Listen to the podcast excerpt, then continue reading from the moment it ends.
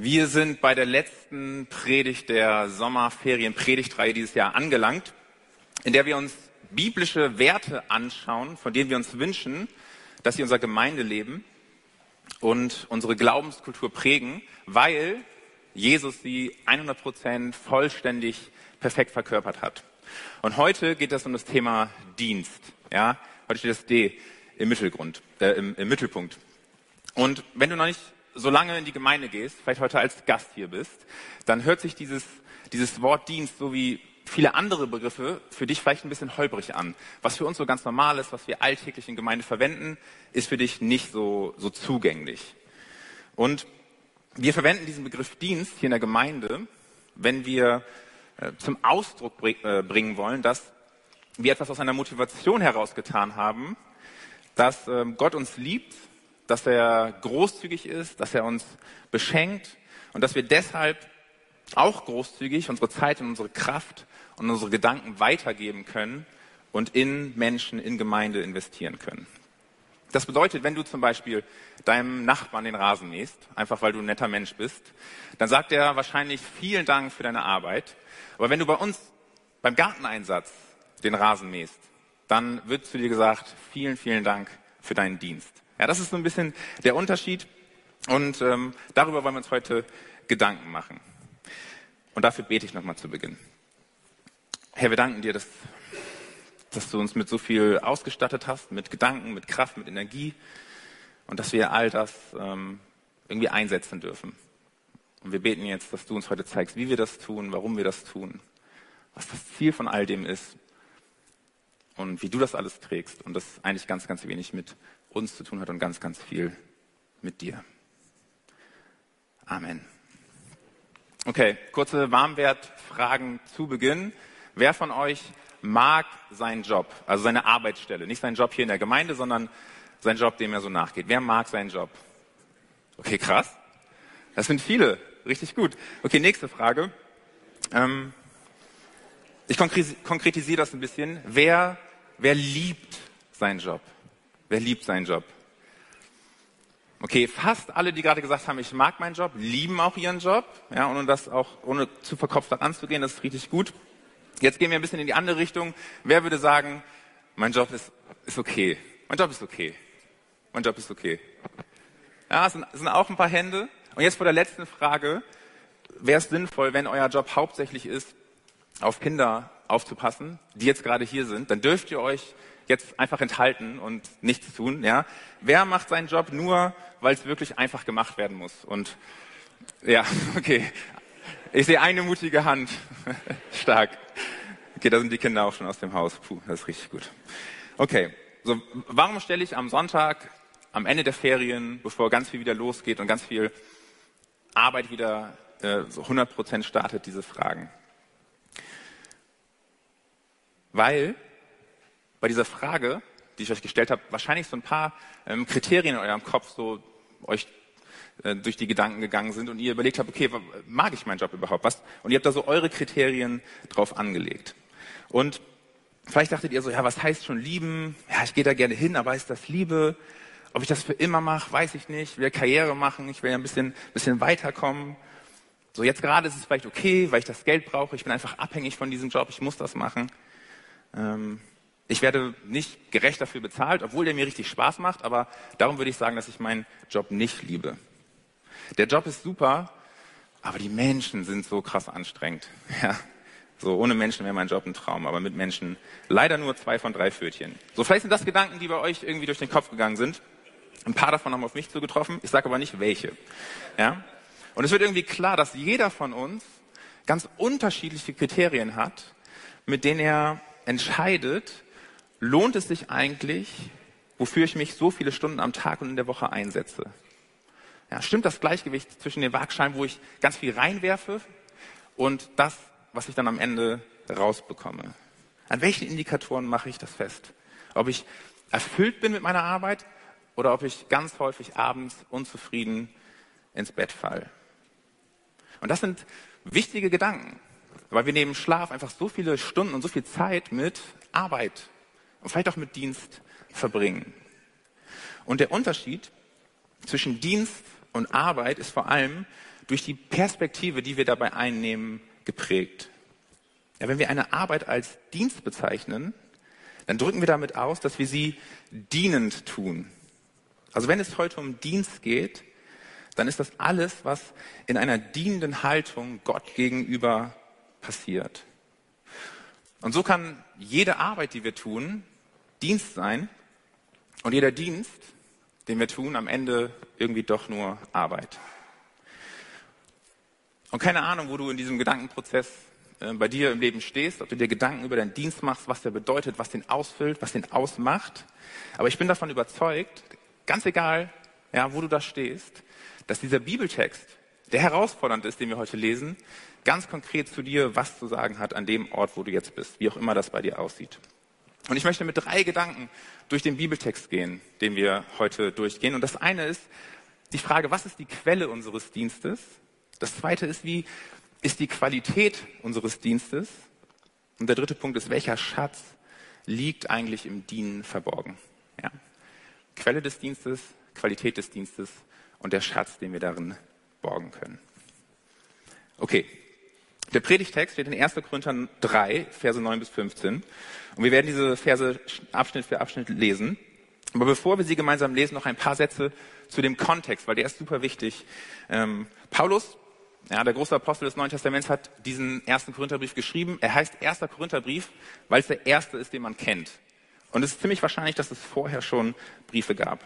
Und Paulus hat eine ganz besondere Beziehung zu dieser Gemeinde in Korinth weil er selbst dort anderthalb Jahre auf seiner Missionsreise verbracht hat und selbst das, die Botschaft von Jesus, von seinem Leben, von seinem Sterben, von seiner Auferstehung dort verkündet hat. Und Leute gesagt haben, ja, das möchte ich glauben, sie haben sich taufen lassen und es ist eine Ortsgemeinde entstanden. Und Paulus war der Initiator von all dem in Korinth. Und irgendwann zog Paulus weiter. Er hatte viele, viele Orte, an denen er gedient hat. Und nach ihm kamen andere Leiter, die anders geleitet und anders gelehrt haben. Und einige Zeit später wurde Paulus dann berichtet, dass sich in dieser Gemeinde in Korinth Fronten gebildet haben zwischen den Anhängern der verschiedenen Leiter, also ihm und den Leitern, die nach ihm kamen. Und das führte zu Konflikten. Und genau diesen Konflikt, den adressiert Paulus im ersten Korintherbrief in diesen Kapiteln direkt vor dem Predigtext, den wir heute lesen. Und kurz vorher, da benutzt er das Bild des Ackers. Ja, so ein bisschen das, das Bild Community Gardening, das ist so, was er aufmacht. Er sagt, ich war da, dann kam Apollos und der eine hat gesät, der andere hat gegossen, einer hat geerntet und, und macht deutlich, jeder hat seinen Job, jeder ist im Prozess gleich wichtig, aber am Ende ist es alles egal. Niemand ist wichtiger als der andere, weil Gott muss seinen Teil dazu geben, dass da was wächst. Ja, Gott steht im Mittelpunkt. Und dann geht er von diesem Bild des Gartens fließend über, ja, adressiert erst die, die Leiter, fließend über zum, zu der Metapher des Bauwerks. Und da spricht er die ganze Gemeinde ein, an. Und da steigen wir ein. Ab Vers 9. Da schreibt er, wir sind also Gottes Mitarbeiter, ihr seid Gottes Ackerfeld und Gottes Bau. Nach der mir verliehenen Gnade Gottes habe ich als erfahrener Baumeister das Fundament gelegt. Ein anderer baut auf dieser Grundlage weiter. Aber jeder soll darauf achten, wie er weiterbaut. Denn niemand kann ein anderes Fundament legen, außer dem, das längst gelegt ist, Jesus Christus. Okay, lasst uns über die Quelle von unserem Dienst nachdenken. Also was ist der Ursprung? Was ist die Basis? Und Paulus benutzt hier dieses Bild des Bauwerks ja, für den Bau der Kirche. Und jetzt wird es ein bisschen kompliziert. Wenn, wenn Paulus im Neuen Testament von der Kirche spricht, dann meint er eigentlich nie ein Gebäude, obwohl er hier über ein Gebäude spricht. Ähm, er meint nicht die, das Gebäude, in dem sich Christen versammeln, sondern er meint die Menschen selbst, die in dem Gebäude sind. Denn Gott wirkt nicht in Gebäuden, in Gemäuern, in Bauwerken, sondern in den Herzen der Menschen, die ihm nachfolgen. Ja, Gott wirkt durch den Heiligen Geist, zuallererst in den Menschen. Also, man kann sagen, obwohl über ein Bauwerk gesprochen wird, dass wir, wir Menschen, unser Miteinander, egal ob wir uns jetzt hier treffen oder am Werdersee oder nächste Woche am Weserstrand so. Wir sind dieses Bauwerk, von dem gesprochen wird. Und jeder, jeder von uns ist beauftragt und berufen, einen Teil dazu beizutragen, dass dieses Bauwerk wächst und gestaltet wird. Und ich bin immer wieder fasziniert davon, dass, also von dieser Vorstellung, dass ein perfekter, ein herrlicher Gott, ja, der heilig ist, einfach so fehlerhafte und chaotische Menschen wie uns dafür benutzt, die in ganz vielen Punkten so anders sind als er, ja, dass er sie benutzt, um seine Schönheit auf dieser Welt, also hier in Bremen, sichtbar werden zu lassen. Ja, also wir sind so anders als Gott und trotzdem will er durch uns, die jetzt hier sind und die Gemeinde, seine Schönheit sichtbar werden lassen. Und ich denke manchmal, Gott, das hättest du einfach haben können. Ja, das ist sehr, sehr kompliziert. Aber, aber diese Idee Gottes, die dahinter steckt, ja, die finden wir schon ganz am Anfang der Bibel. Auch noch vor dem Sündenfall, bevor alles irgendwie schief ging. Im ersten Mose, im zweiten Kapitel der Bibel.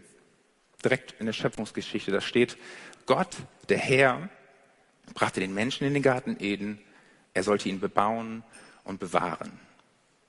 Ja, also sogar die Menschen im Paradies, sie mussten etwas tun. Ja, von Anfang an. Sie mussten arbeiten.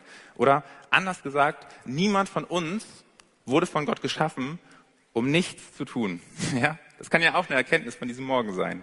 So Gott hat jedem Menschen Kraft, jedem Menschen Kreativität und jedem Menschen einen Willen geschenkt, um gemeinsam mit ihm diese Dinge, die er schafft, die er ja, geschaffen hat, zu pflegen und zu bewahren, die ihm dann Freude bringen und die das Spotlight auf ihn richten, auf seine Schönheit und auf sein Wesen und all das, was er verkörpert, was wir so an ihm feiern, sichtbar werden lassen. Und ein entscheidender Faktor an dieser Beauftragung, die so, die so krass verankert ist in unserer, in unserem menschlichen Dasein, ist, dass wir für das Ausleben dieses Auftrags ähm, verstehen müssen, checken müssen, dass alles, was wir tun, absolut abhängig ist von Gott und in der Abhängigkeit von Gott passiert. Also dass wir ihm unsere Arbeit und damit unseren Dienst unterstellen. Und vielleicht könnte man diesen Schritt, ihm alles unterstellen, einfach auch mit Gehorsam beschreiben. Ja, aber warum ist das so entscheidend? Warum ist diese Abhängigkeit so wichtig? Der Philosoph und Theologe Douglas Grotius bringt es ganz gut auf den Punkt. Er schreibt, als endliche Geschöpfe sind unsere Ressourcen immer begrenzt, auch wenn unsere Wünsche es nicht sind. Als endliche Geschöpfe sind unsere Ressourcen immer begrenzt, auch wenn unsere Wünsche es nicht sind. Welche Erkenntnis steckt da drin? Die Erkenntnis, dass meine eigene Kraft, meine eigenen Ressourcen nie ausreichen werden, um die Ziele, um meine Traumvorstellung vom Leben zu erreichen. Das reicht einfach nicht. Ja, egal wie nobel oder wie heilig meine Vorstellungen, meine Wünsche von einem schönen Leben sind. Und vielleicht ist es eine Frage für dich, wenn du sagst, boah, ich bin hier in der Gemeinde, aber zu diesem Gott, so den, den lerne ich gerade erst kennen und ich weiß noch gar nicht, wie ich das alles so finde. Da stell dir doch mal die Frage, ey, was ist deine Traumvorstellung vom Leben? Wo willst du hin? Und dann sei mal ehrlich zu dir, schau auf das, was du dafür irgendwie mitbringen kannst und, und stell dir mal die Frage, ob das reicht. Und wo vielleicht einfach nicht genug da ist und wo da der Ausgleich stattfinden kann. So, das sollte sich jeder fragen, Christen und Nichtchristen. Irgendwann sind unsere Ressourcen erschöpft für den Traum, den wir vom Leben haben. Und auch das, ja, auch das wird ganz am Anfang der Bibel deutlich. Auf dem Auftrag ähm, im Garten zu bebauen und zu bewahren folgt nämlich ein Gebot von Gott in Vers 16 und 17. Du darfst jede beliebige Frucht im Garten essen, abgesehen von den Früchten vom Baum der Erkenntnis des Guten und Bösen. Wenn du die Früchte von diesem Baum isst, musst du auf jeden Fall sterben. Also Gott gibt den Menschen alle Freiheit, ihnen steht alles zur Verfügung, um diesen Auftrag auszuleben, außer diese eine Frucht. Und in dem Moment, wo sie ihre Sicht von Gott abwenden, wo sie auf ihre Weisheit, auf ihre Wünsche und ja, sich vertrauen und sich selbst von sich und dem, was sie glauben, wie ein gutes Leben aussieht, abhängig machen. In dem Moment wird ihre Traumvorstellung vom Leben zu einem Albtraum. Weil das einfach nicht reicht, was sie mitbringen. Und vielleicht kennen wir diese Dynamiken in unserem eigenen Leben.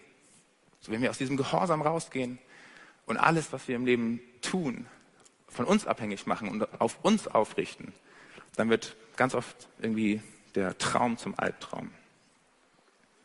Und wenn man die Bibel dann im Alten Testament weiterliest, dann kommt irgendwann der Punkt, wo Gott das Volk, nach, äh, die Menschen, ja, nachdem Adam und Eva dann aus dem Paradies rausgeschmissen wurden, ähm, neu zu sich ruft in Form des Volkes Israels. Und dieses Volk, sie sollen gemeinschaftlich zusammen Gottes Wesen widerspiegeln und seine Schönheit und seine Herrlichkeit sichtbar werden lassen. Ja, so wie der Auftrag ganz am Anfang der Bibel. Und Gott hat gecheckt, okay, ich muss denen ein bisschen mehr geben als dieses eine Gebot. Ich gebe ihnen über 600 Gebote. Ja, und er malt ein perfektes Bild und sagt, so hier, wenn ihr euch daran haltet, dann wird euer Leben gelingen. Ja, und ihr schafft das. Ihr werdet das, ihr werdet das, ihr werdet das hoffentlich irgendwie hinbekommen, all diese Dinge zu tun und gehorsam zu sein und das auszuleben. Ja, das ist die Messlatte, da müsst ihr drüber springen. Ja, so einfach ist das. Aber die Sprungkraft, der Wille, der Gehorsam, die Vision, die Liebe, sie reicht einfach nicht aus. Die Menschen schaffen es nicht. Obwohl der Wunsch vielleicht da war. Aber dann, viele Jahrhunderte später, nachdem dieses Projekt Adam und das Projekt Israel gescheitert war, da kommt dann Jesus Christus auf die Bildfläche. Und durch ihn ist etwas ganz, ganz Neues entstanden. Jesus lebt anders. Er kann anders leben, weil er Gottes Sohn ist. Und Jesus ist der neue Adam, ja, der in völliger Abhängigkeit zu Gott lebt. Und er ist das neue Israel. Freudige Hingabe, Liebe aus ganzem Herzen, demütige Unterordnung und eine freudige, innige Beziehung zum Vater. Das war es, was Jesus im Gegensatz zu Adam und Israel vollbracht hat. Und er kam, um gehorsam zu sein und stellvertretend für uns zu sterben. Ja, und Jesus Gehorsam bis in den Tod macht eben diese Vergebung und die Gerechtigkeit für uns heute möglich. Und Jesus teilt das mit uns. Und Jesus lädt uns dazu ein und lädt uns ein, hey, das ist das Fundament, auf das ihr euch draufstellen könnt. Nicht eure eigenen Wünsche, nicht eure eigene Liebe, nicht eure eigene Energie, sondern ich. Und darum schreibt Paulus das hier in diesem Vers. Das einzige Fundament, auf dem wir sicher bauen können, ist Jesus. Also wenn wir über die Quelle für unseren Dienst nachdenken, dann lass uns mit seiner Liebe beginnen. Und nicht mit unserer eigenen. Lass uns nicht auf unsere Defizite und auf unsere Begrenzung fokussieren, sondern auf Jesus grenzenlose Hingabe und auf seinen Gehorsam. Und wenn wir das immer wieder tun, dann, dann nimmt uns das den Druck, dass unser Dienst einfach allein von dem abhängt, was wir zu bringen haben, von unserer Liebe zu Gott und von unserer Liebe zur Gemeinde. Weil das tut es nicht. Es fängt mit Gottes Liebe an. Und zugleich wird uns Gottes Liebe immer wieder neu zum Dienst berufen und zum Dienst motivieren. Und wenn wir Jesus zum Fundament machen, so wie Jesus das hier schreibt, dann bewahrt uns das vor Selbsterhöhung und falscher Demut. Und dieser Selbsterhöhungsgedanke ist, den, den nehmen wir mit in Gemeinde. Manchmal denken wir, wir sind unersetzlich. Und mit wir meine ich mich. Ja? So, ich bin mal ehrlich mit euch. Vor ein paar Monaten habe ich Corona bekommen zu einer Zeit, wo ein Jugendgottesdienst war und irgendwie eine wichtige Zeit in Jugend. Und ich konnte nicht da sein. Ich musste quasi zwei Stunden, bevor dieser Jugendgottesdienst ähm, losging, sagen, ich, ich kann nicht, ich kann nicht mehr. Ja, nach dieser Corona-Erkrankung, mein Körper ist am Ende. Ich schaffe das nicht. Und so die Tage danach waren Kacke, ja, waren richtig schlimm. Nicht, weil der Jugendgottesdienst nicht gut war, der war super, ja, vielleicht sogar besser, als wenn ich da gewesen wäre. Aber ich habe gedacht, boah, ich habe nichts dazu beigetragen. Ich, hab, ich konnte nichts bieten. So, was ist denn dann noch von mir übrig, wenn ich da gar nicht wirklich gebraucht werde? Und dahinter steckt so ein bisschen der Gedanke, oh, ich bin ersetzlich. Und das ist ein richtig guter Gedanke. Das ist richtig wichtig. Dass wir erkennen, okay, mein Wert ist erstmal völlig unabhängig von dem, was ich tue. Die Basis ist Jesus. Und da stelle ich mich drauf. Und dann gibt es manchmal Grenzen. Und es ist keine christliche Tugend, wenn wir die eigenen Grenzen im Dienst für Gemeinde ignorieren. Das denken wir manchmal, aber es ist keine christliche Tugend, wenn wir das ignorieren. So, es gibt Zeiten, da werden wir müde sein, da werden wir kaputt sein, da werden wir nach fünf Stunden Schlaf irgendwie zum Dienst in die Gemeinde gehen und es wird uns Kraft kosten und all das. Und ja, das gehört dazu. Das kann das auch bedeuten, wenn wir Jesus nachfolgen und unser Kreuz tragen. Aber was es nicht bedeutet, ist, dass unser Dienst ein Lebensstil der Erschöpfung ist und nirgendwo Erneuerung stattfindet. Ja, Erschöpfung ist gut, aber wir brauchen diese Erneuerung. Nur dann funktioniert das zusammen. Und wenn wir da ein Ungleichgewicht fühlen, dann sollten wir uns diese Orte der Erneuerung suchen. Selbsterhöhung. Und der zweite Punkt, zu dem möchte ich gar nicht so viel sagen, weil äh, Maria uns ein Zeugnis dazu geben wird. Der zweite Gedanke ist dieser Gedanke von falscher Demut. Ich, ich habe eigentlich nicht viel oder ah, ihr braucht mich ja gar nicht. Ja, und, ich, und ich verspreche euch, in jeder Gemeinde, auch in dieser Gemeinde, gibt es einen Ort, wo ein Bedürfnis ist, wo Gott euch etwas gegeben hat, damit ihr dieses Bedürfnis stillt. Und Maria hat eine richtig äh, schöne Geschichte aus ihrem Leben, wie das bei ihr passiert ist. Okay, auch von meiner Seite einen wunderschönen guten Morgen. Ja, als Magnus mich fragt, ob ich ein Zeugnis geben will, habe ich gedacht, nee, eigentlich nicht. Ich mag, oh, ich mag hier immer nicht so gerne vorne stehen. Aber vor etwa ein bis zwei Jahren bemerkte ich, äh, dass in meiner Beziehung zur Gemeinde irgendwas nicht stimmte. Ähm, ich fühlte mich hier nicht mehr zu Hause. Ähm, ich war irgendwo nirgend richtig eingebunden und überlegte da sogar schon, ob ich eventuell die Gemeinde wechseln sollte. Corona spielte natürlich eine Rolle. Diese lange Zeit, in der man nicht in der Gemeinde war. Ähm, dann persönliche Sachen auch. Und hm, habe ich viel überlegt und auch mit einem lieben Freund gesprochen und der mir dann sagte, du musst ganz dringend mal mit deinem Pastor reden.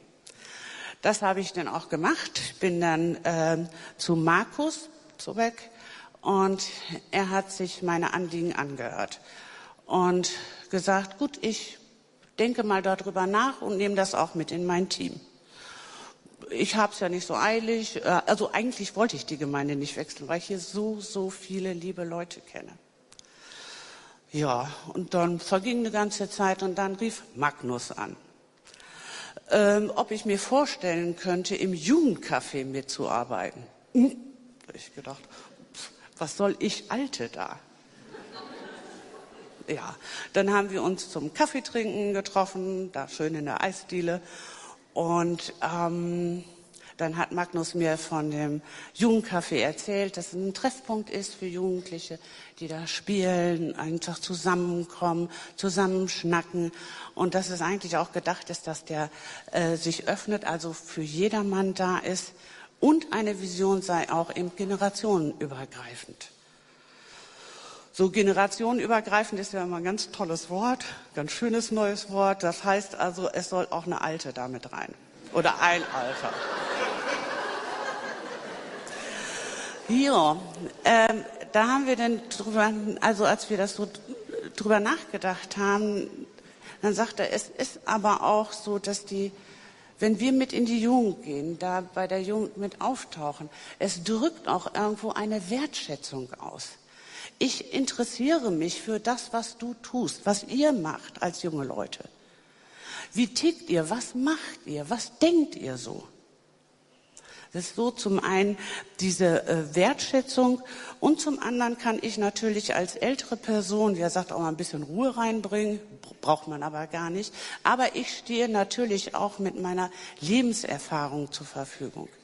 Wenn also jemand irgendwie vielleicht Fragen hat oder so, dann stehe ich natürlich mit ganz, ganz vielen Jahren zur Verfügung, die die Kinder nicht haben, die Jugendlichen noch nicht haben. Und na gut, habe ich gedacht, das hört sich ganz gut an. Und er sagte, probier es einfach mal aus und wenn es nicht klappt, dann ja, wenn es nichts für dich ist. Ja, gesagt, getan, dann bin ich da dann hingefahren. Und mein Problem ist ja auch, ich bin ja auch Lehrerin an der Schule. Und da sind natürlich auch ganz viele Jugendliche, die mich aus der Schule kennen. Dann habe ich gedacht, für die ist das doch mega doof, wenn ich da dann auch noch in deren privaten Bereich auftauche. Aber ich muss sagen, die Jugendlichen sind eine ganze Ecke entspannter, als ich es bin. Ähm, also ich fühlte mich, ich fühlte mich von Anfang an da gut aufgehoben. Es war mega lustig. Die waren sehr, sehr äh, geduldig auch mit mir, mir irgendwelche Spiele zu erklären. Und ähm, ja, es, es hat einfach nur Spaß gemacht, da zu sein. Und ich kann euch sagen, die Jugend, jetzt so, ich kenne sie ja nur aus der Schule, aber auch im privaten Bereich, das sind ganz tolle Leute die sind witzig, die sind klug, die sind freundlich. Und es ist einfach nur toll.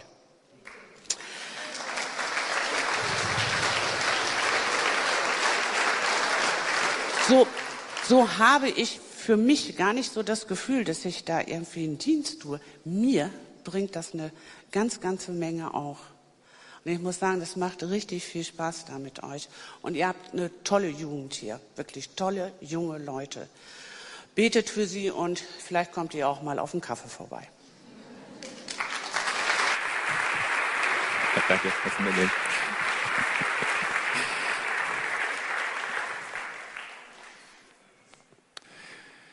Und jeder von euch hat so einen Platz hier in der Gemeinde irgendwo, wenn ihr ihn noch nicht gefunden habt. Okay, kommen wir zu Punkt zwei. Der erste Punkt war übrigens der längste. Und da geht es um die Qualität unseres Dienstes. Wir lesen weiter ab Vers 12. Ob aber jemand auf diesem Fundament Gold, Silber oder wertvolle Steine verbaut oder nur Holz, Heu und Stroh, das wird der Tag des Gerichts durch Feuer offenbar machen. Denn das Werk jedes Einzelnen wird im Feuer auf seine Qualität geprüft. Ja, hier wird schon ein bisschen herausfordernder. Nicht mehr nur Jesus das Fundament, sondern auf einmal, so wird das bewertet, was ich baue, was ich damit mache. Und da steht eigentlich, dass ein solides Fundament, selbst wenn ich auf Jesus stehe, nicht automatisch einen soliden Bau zur Folge hat. Und ich glaube, das ist aus bautechnischer, statischer Sicht auch irgendwie richtig. Und Paulus unterscheidet hier in zwei Kategorien. Auf der einen Seite Gold, Silber, wertvolle Steine und auf der anderen Seite Holz, Heu und Stroh. Und ich glaube nicht, dass das einzelne äh, Materialien sind, mit denen wir Gemeinde bauen, sondern dass die als Gruppe für sich stehen. So das eine ist wertvoll, nee, das hier, das eine ist wertvoll und ähm, hält Witterung Bestand und verbrennt nicht. Das hält ewig und es ist wunderschön. Und das andere ist vergänglich, es modert und im Feuer bleibt hinterher nur noch Asche übrig.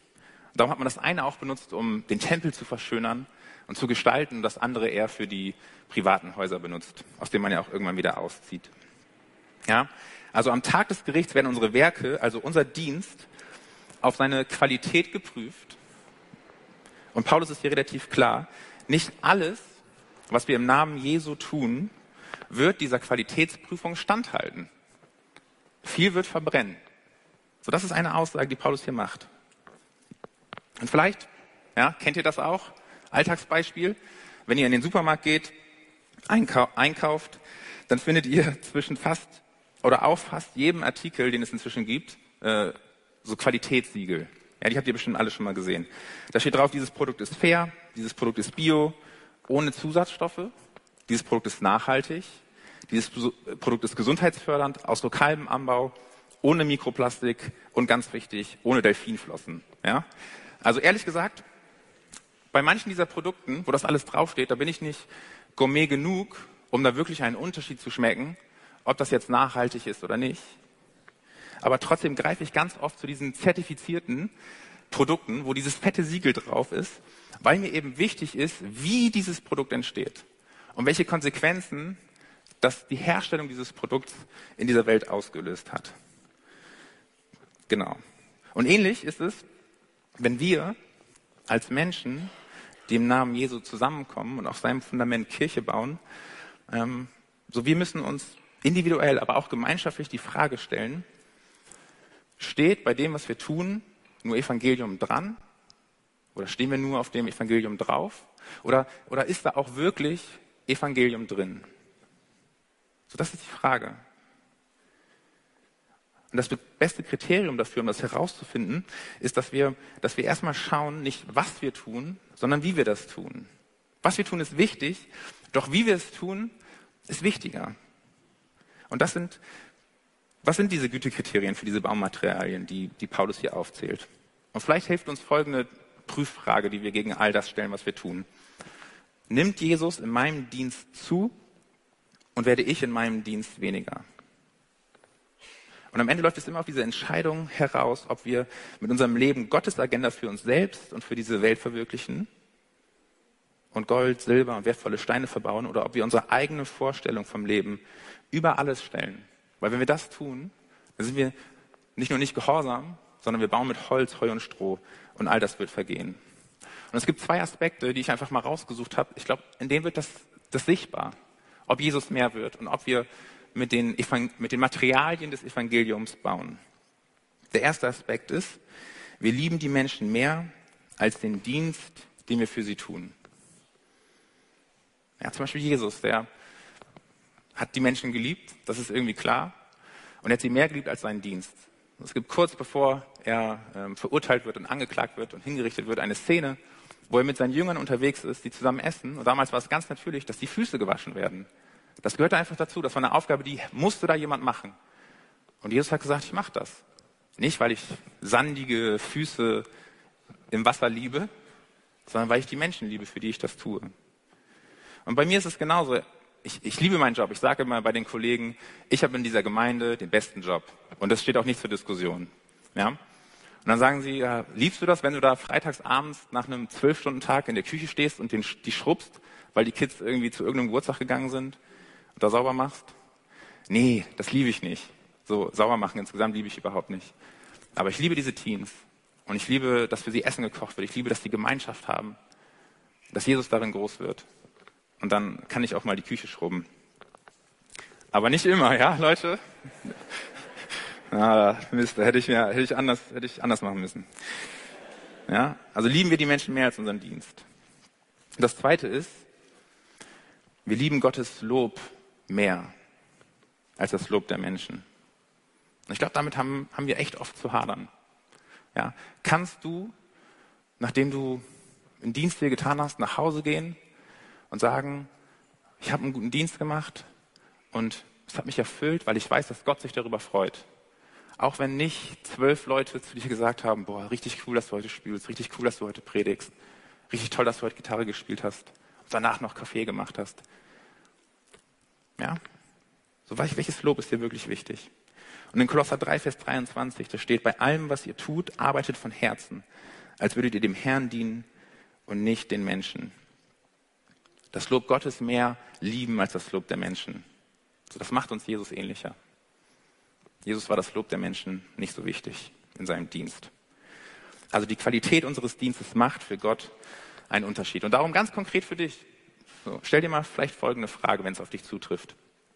Wenn du Ältester bist in dieser Gemeinde, ist es Gottes Agenda oder es ist deine Agenda, die dich antreibt? Gold, Silber, wertvolle Edelsteine oder Holz, Heu und Stroh? So womit möchtest du bauen? Wenn du Spüldienst hast, ja, kannst du nach Hause gehen, zufrieden, wenn keiner dich gesehen hat, wenn keiner dich gelobt hat, und wenn du nicht dreimal gesagt hast, wie, wie viel Geschirr heute da ist, weil du weißt, es wird am Ende geprüft und es war gut, ich habe gedient und Gott wird sagen, ja, das war gut. Wenn du im Kinder- oder im, im Jugenddienst bist, predigst du nur Gnade oder lebst du sie auch? Wenn die Kinder, wenn die Teens nicht so rund laufen, wie du es dir vorstellst, oder wenn sie ihre Fehler machen, so wird Gnade dann wirklich real oder predigst du das nur? Gold, Silber, wertvolle Steine oder Holz, Heu und Stroh? Womit möchtest du bauen? Oder haben alle Teamleiter hier? Bist du von den Mitarbeitern in deinem Team, die in deinen Augen nicht so gut performen, bist du nur genervt von ihnen oder betest du auch für sie? Holz, Heu und Stroh oder Gold, Silber und edle Steine? Die Qualität unseres Dienstes macht für Gott und auch für unsere Kirche, die wir sind, einen Unterschied.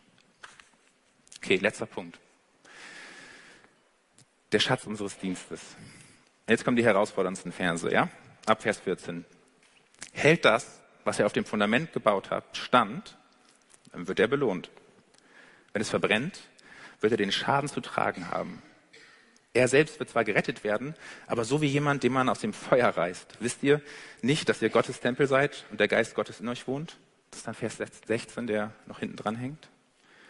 Ja, also wir sagen mal, der, der Vers, der, der fordert uns echt heraus, weil er lässt uns am Ende mit einer Spannung zurück, die real ist und die wir mit unseren menschlichen Kriterien und unserem menschlichen Denken von Dienst, Arbeit, und Lohn nicht ähm, auflösen können. Ja, Jesus hat das Fundament gelegt. Daran haben wir keinen Anteil. Das ist alleine sein Verdienst, alleine Jesus. Er beruft, er befähigt uns dazu, auf diesem Fundament zu bauen. Und er hat alles vorbereitet. Wir müssen es nur noch umsetzen. Wir setzen uns ins gemachte Nest. Und wenn wir das tun, und das ist sehr, sehr wenig in all dem, dann werden wir dafür belohnt. Dann bekommen wir am Ende des Tages einen Lohn dafür. Und wenn wir es aber nicht tun, und das Fundament dabei in Ruhe gelassen haben und nicht zerstört haben, dann macht das am Ende mit unserer Rettung trotzdem keinen Unterschied. So, wir werden trotzdem gerettet. Ja, dieser Text, das ist die Balance zwischen, es ist egal, wie wir leben, weil wir sind alle aus Gnade gerettet und wir müssen uns richtig anstrengen, damit wir in den Himmel kommen, weil sonst kriegst du keinen Lohn. So dieser Text, der geht genau in der Mitte durch.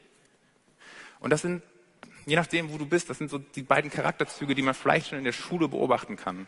Es gibt die einen, die sagen, ah, ich brauche nur eine 4 Plus zum Bestehen. Ja, ich weiß genau, was ich dafür tun muss, damit ich da angelange. Aber wenn ihr so dient und lebt und arbeitet, dann wird Gott vielleicht sagen, hey, ich habe dich trotzdem lieb, du bist mein Kind, das steht nicht zur Debatte. Aber ist doch schade, oder? Du hast da ein paar Sachen verpasst.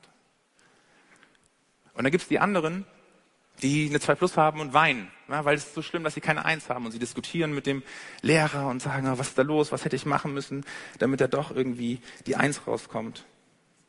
Und auch das ist menschlich. Aber wir werden daran scheitern, wenn wir mit diesem Maßstab zu Gott gehen und ihn anklagen und uns unseren gerechten Lohn einfordern. Damit sagen, will Gott sagen, ich habe dir doch alles gegeben, es war alles da. So, du musstest das nur leben. Ja, an beiden Seiten oder auf beiden Seiten fallen wir vom Pferd. Um aus solchen Gedankenspiralen herauszukommen oder uns auf dem Weg von der, auf die Weg von Erkenntnis zu machen, da können wir eben nicht nur diesseitig denken. Da können wir nicht nur unsere Kriterien von Arbeit da drauflegen. Wir brauchen mehr. Wir brauchen Jesus. Und wir brauchen die Ewigkeit.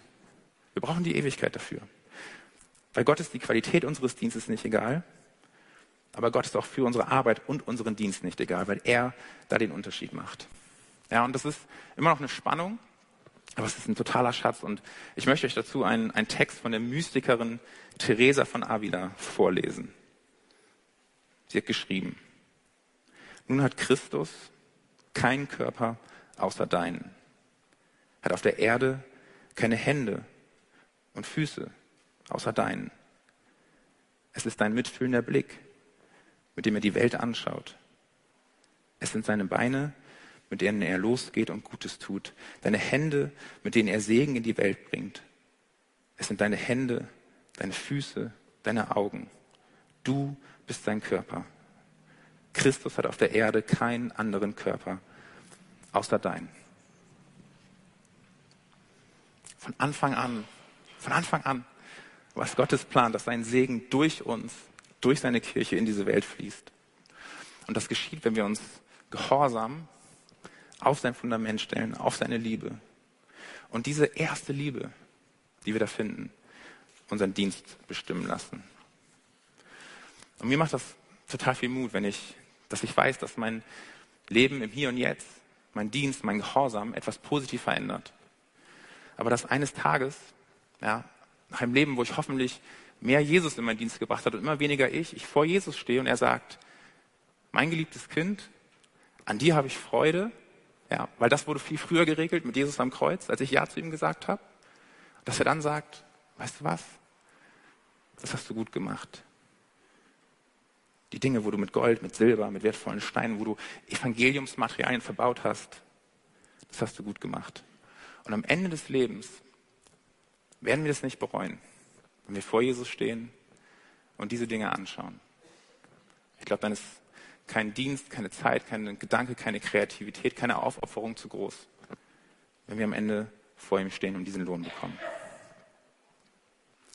Was macht das nun mit deinem Dienst oder mit deiner Arbeit, wie auch immer du das formulieren möchtest, in deinem Leben und in der Gemeinde hier? Gott hat dir Kraft gegeben, Kreativität, Verstand, einen Willen und mit dir gemeinsam die Dinge, die er geschaffen hat, zu pflegen und zu bewahren, die ihm Freude bringen und dann am Ende das Spotlight auf ihn ausrichten. Und wir werden jetzt noch eine Lobpreiszeit haben und ich möchte dich einfach ja, dazu einladen, dass du dir einen Moment Zeit nimmst und so deine Gedanken himmelwärts richtest mit diesem Thema. Bitte Gott dafür oder darum, dass er dir zeigt, so, wofür will er dich gebrauchen? Was hat er nur dir gegeben? Und was ist diese eine Sache, die du tun kannst? Und dann frag dich doch, wenn du hier schon mitten im Dienst stehst, so was baue ich da eigentlich? Ist das ganz viel von mir? Ist das ganz für Jesus? Was davon sind Evangeliumsmaterialien? Ja, diese Frage kannst du dir stellen. Und dann wünsche ich mir so, dass wir als Gemeinde dieser Leib sind, dieser eine Körper, den Gott auf dieser Welt hat. Dass er uns, durch uns diese Dinge tut, für den wir ihn so lieben. Also lass uns aufstehen, lass uns ähm, zusammen beten und Gott anbeten. Ja. Und wenn das gleich irgendwas in euch ähm, bewegt oder anstößt, dann geht doch gerne zum Gebet ähm, hier auf der Seite und da müsst ihr schauen und bringt das vor Gott und äh, genau, lasst euch da einfach einen Segen zusprechen. Herr, schenk uns deine erste Liebe ganz neu. Zeig uns, was das bedeutet. Schenk uns ganz neu deinen Gehorsam, ähm, all dem nachzufolgen und uns selbst loszulassen und dich hochzuheben. Und schenk uns Freude daran, das zu tun, was dir Freude macht. Und danke, dass wir uns danach ausstrecken dürfen und herausfinden, was das genau bedeutet. Wir wollen dein Körper sein und wir wollen uns von dir gebrauchen lassen, so wie du das möchtest.